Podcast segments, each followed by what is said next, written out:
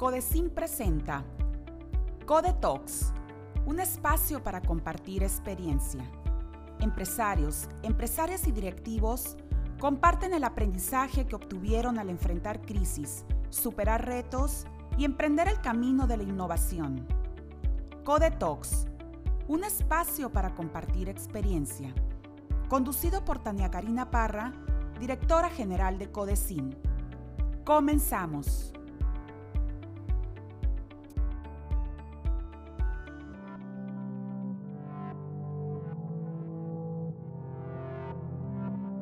Bienvenidos a Codetox, un espacio para compartir experiencia. Nos encontramos con Hugo Moreno, director de la empresa Verde Verdad. ¿Qué tal, Hugo? ¿Cómo estás? Gracias. Muy bien, muchas gracias a ti.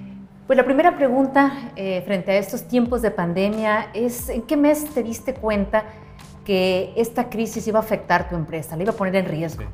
Fíjate que en el mes de diciembre planeé un viaje a Japón y a Singapur y empecé a escuchar ya en enero que había un problema en, Wuhan y lo primero que me preocupó o que nos preocupó fue el tema de suministro. Nosotros al principio pensábamos que China se iba a cerrar, como se cerró. Gran parte de nuestros suministros de armazones, de micas, provienen de China y teníamos el temor de que nos fuéramos a quedar sin producto. No lo veíamos como un tema de que fuera a afectarnos a nosotros en el día a día de nuestras actividades, sino que iba a afectar el suministro de, de material. Eso fue durante todo enero, pues estuve monitoreando si hacía el viaje o no, o no hacía el viaje y qué estaba pasando. Y ya en, a finales de enero eh, mandamos al consejo un correo avisándole que íbamos a duplicar nuestros inventarios por la situación que veíamos del inminente cierre de China duplicamos nuestros inventarios y, y nos sentíamos pues muy preparados en caso de que no pudiéramos estar surtiendo de China. Hice el viaje a finales de enero, principios de febrero. Fui a Japón primero. Ahí me di cuenta pues, que la gente estaba usando cubrebocas. Eh, me di cuenta que pues, al llegar a los hoteles te medían la temperatura, al llegar a los restaurantes también. De la misma forma en Singapur y al regresar aquí me di cuenta pues, que esto podía ir más allá de, un tema de suministro. Después anuncia Trump que suspende los vuelos con Europa, declara la, OMS la pandemia mundial y entonces ya fue cuando nos empezamos todavía a preocupar más. Marzo, eh, el 28 de marzo, hago un comunicado a la organización. Ya era inminente el cierre, con muchísimo temor. O sea, no sabía pues, realmente qué se venía adelante ni por cuánto tiempo.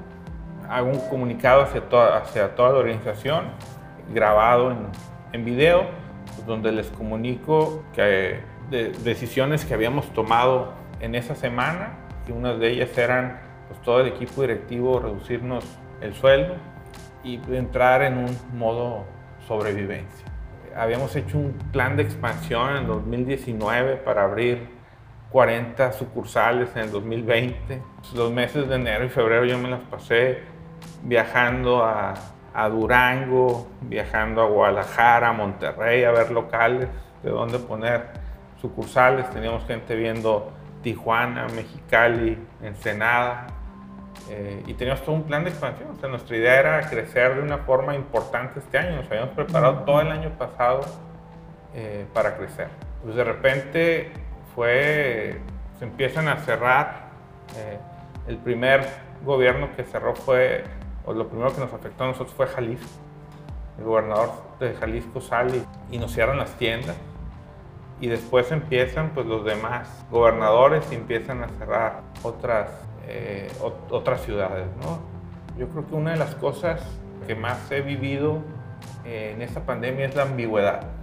La ambigüedad entre, si fueran por la salud, pues todos deberíamos de habernos guardado, ¿no? Y, y nadie debió haber trabajado. Pero pues la empresa también hay que salvar, el trabajo de uno también hay que eh, conservarlo. Entonces, pues tiene la ambigüedad entre la salud o la continuidad y el trabajo. Y así sigues viviendo la, ambigüedad. Eh, creo que para nosotros tuvimos un abril bien complicado. Nosotros abril vendimos el 10% de lo que vendíamos normalmente. Prácticamente el 90% de nuestras sucursales cerradas. Tenemos unas sucursales en México que están dentro de laboratorios eh, clínicos y ellos podían abrir, entonces por ellos nosotros podíamos abrir también. Pero son las únicas sucursales que pudimos seguir operando con muy poquitos clientes, todas las demás cerradas, todo abril. Mayo pudimos abrir un poco más, pero mayo abrimos, vendimos el 18%. Entonces, pues imagínate tú una empresa sin ingresos, eh, ¿cómo le haces? No hay dinero que te alcance para pagar las nóminas, para pagar las rentas y sobre todo para pagar los impuestos. Y ahí es muy importante, eh, pasas de un análisis de problemas de insumos de tu empresa a un problema mucho más grande. ¿Qué, qué método utilizaste y qué pasos seguiste? A ver, para mí yo era bien claro y era sobrevivir. Para mí el método fue enfócate en sobrevivir. ¿Y qué hicimos? Eh, primero, eh, todos los directivos nos redujimos el, nuestro sueldo, paramos todos los gastos no esenciales, y yo casi te diría pues todos los gastos porque no hubo gasto esencial. Detuvimos todas las inversiones, traíamos cerca de 10 contratos por firmar, que obviamente no los firmamos. No renovamos contratos temporales de, este, que teníamos de gente el indicador más importante para nosotros de ser la venta, de ser el crecimiento, se volvió el saldo de la cuenta del banco. Eso era lo que yo estaba viendo todos los días. Estar calculando cómo podemos, podemos sobrevivir eh, más tiempo. Gracias a Dios tuvimos un excelente 2019. Habíamos empezado muy bien el 2020 teníamos un guardadito de estos años, más otro guardadito que teníamos para crecer y nos agarró financieramente bien, bien parados. Yo siempre he sido muy conservador en el tema de, del flujo. Eh, siempre eh, he sido los que guardan para, para este tipo de situaciones que muchas veces no suceden, pero ahora sucedió. Entonces no, era, no es la primera vez que me tocaba manejar un, un, entorno de crisis. Yo creo que gracias a Dios había tenido otras experiencias que me ayudaron para enfrentar esta, que ha sido la más, la más complicada y la más fuerte. Yo siempre he creído que una empresa tiene que generar valor en todos los sentidos. O sea, una, una empresa le tiene que generar valor a los empleados, a los clientes, le tiene que generar valor a los, a los proveedores. Este, eh, y, y, en ese caso también creo que eh, de cierta forma todos pusimos. Ha sido, ha sido todo un proceso este, de, mucho, de muchísimo aprendizaje. Tenemos, y a su vez de, de oportunidades también. Hoy, coincidentemente, este año habíamos decidido eh, iniciar con la venta online. No, no habíamos vendido un solo eh, lente por internet. Y el primero de abril hicimos nuestra primera venta online lo que hubiéramos a lo mejor venido haciendo el final del año lo aceleramos en dos, tres semanas, sacamos nuestra, nuestra venta por internet, cambiamos la plataforma, hicimos el e-commerce y hoy creemos que podemos ser la empresa que más lentes venda por internet en México. Entonces, ¿cómo describe su situación hoy como a ver, empresa? Mira, yo creo que la, la situación es estable ante un entorno bien complicado. Creo que hemos venido de cero ahorita, de prácticamente cero en abril, a una recuperación eh, muy buena. Tuvimos un excelente agosto y septiembre, eh, gracias a todo el equipo.